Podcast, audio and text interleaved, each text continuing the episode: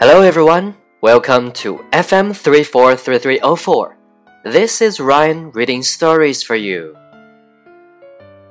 School Mascot Lisa needed a job to pay for a car.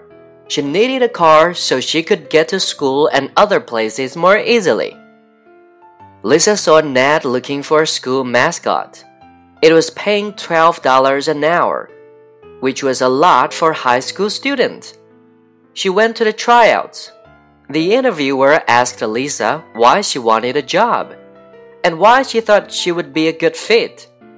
Lisa said that she was very proud of being a tiger and would love to get other students excited about the school sports team. Lisa found out that she got the job. Her first day of work would be at the football game tonight. When she got to the football field, she put on her costume and her tiger head. It was smelly and hot inside. She kept thinking about how she needed a car.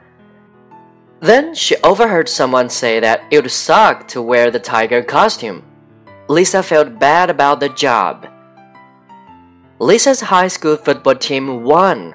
The crowd got up from their seats and cheered. A lot of people wanted to take a picture with the tiger. Lisa spent an hour just taking pictures. After the day was over, Lisa thought about how much money she made. It was the only thing keeping her going.